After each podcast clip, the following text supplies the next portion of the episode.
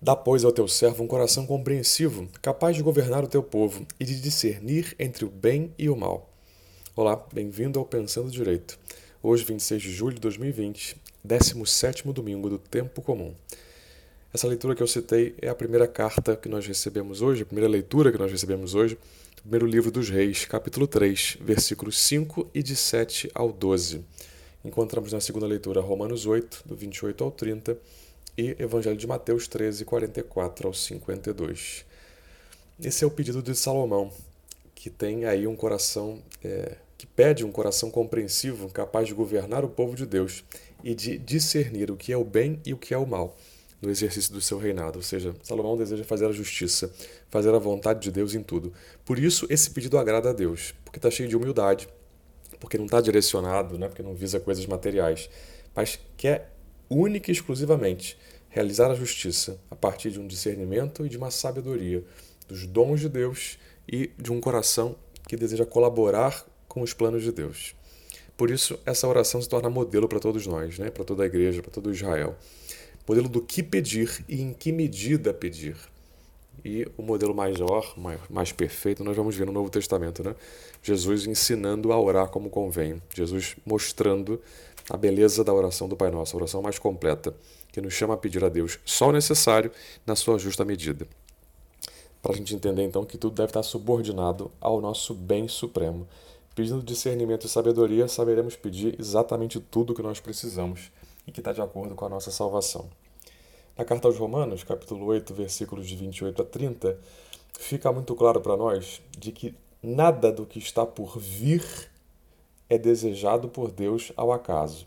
Ou seja, tudo que acontece na nossa vida não é um mero acaso, mas faz parte de alguma maneira dos planos de Deus, que são misteriosos, que são sabedoria, que são é, é razão de Deus que quer nos direcionar para a salvação. Né? Tudo passa pela bondade e pela sabedoria de Deus, em algum sentido, né? que a nossa razão não alcança.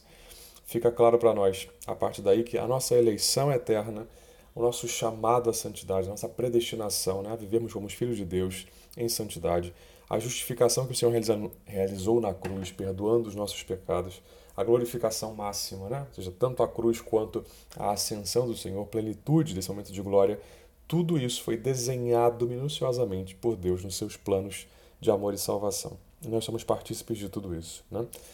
E aí, pode crescer em nós, à medida que vamos amadurecendo na fé, esse sentido da filiação divina, ou seja, cada vez mais eu vou me sentindo filho de Deus.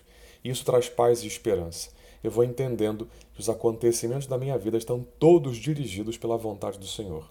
Isso nos dá tranquilidade e paz para viver o hoje, né? pedindo a Deus sabedoria e discernimento para viver da melhor forma o hoje, para fazer a justiça hoje, para cumprir a vontade de Deus hoje.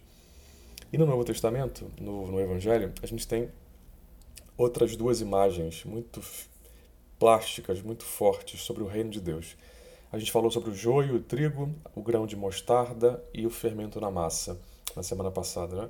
que eram imagens que mostravam o que era o reino de Deus e a sua função. Essa de hoje mostra o valor supremo do reino, né? o tesouro, a pérola, e ao mesmo tempo a atitude do homem diante do reino de Deus. O tesouro significa a abundância dos dons. Né? E o tesouro ele aparece de repente. O homem descobre do nada. Né? O tesouro cai na realidade do homem. Ele estava escondido porque o campo deveria realmente ser comprado todo ele. Né? O tesouro escondido, no fundo, é Cristo encarnado, né? Cristo na nossa humanidade, na nossa natureza humana. E ele pode ser adquirido né? mediante o pagamento.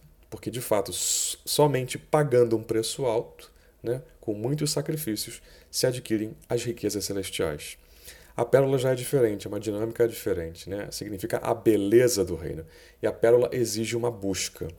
A rede é a imagem da própria igreja, né? que acolhe a bons e maus. Todos são chamados né, à santidade, ao bem, à justiça, à verdade. E no fim, o Senhor vai julgar de acordo com a sua sabedoria e bondade eternas quem de fato abraçou esse projeto de vida e salvação, né? quem é merecedor do reino dos céus. Bom, tanto o tesouro quanto a pérola, que são imagens do reino, e a gente sabe que o reino é a própria pessoa de Jesus, né? o próprio Deus entre nós, no nosso coração e entre nós, com a sua palavra e as suas obras, o reino exige generosidade da parte do homem. É imprescindível a generosidade. Né? tanto você meditar na, na, do reino na perspectiva do tesouro quanto da pérola, no fundo você vai perceber que existe aí uma necessidade de uma resposta vital, total e restrita da parte do ser humano, né? um dar-se a Deus inteiramente. E aí Santa Teresa de Jesus vai nos dizer, né? Deus nunca falta a quem deixou tudo por ele, a quem deu tudo por ele, né? A vida de segmento do reino é árdua, mas o fruto é a vida eterna, né? Isso a gente sabe que vale muito, vale muito a pena. Meus irmãos, nesse 17 domingo, cheios aqui dessa dinâmica né, do reino, chamados a essa oração mais perfeita, peçamos ao Senhor discernimento e sabedoria, né? do alto, que venha do Espírito Santo esse discernimento essa sabedoria, para escolhermos o reino em tudo, para buscarmos a pérola preciosa, para ao encontrar o tesouro, largar tudo por ele, né? comprar o campo inteiro e ficar com a melhor parte. Que sejamos generosos e inteiros na nossa entrega ao Senhor. Deus abençoe você e a sua família.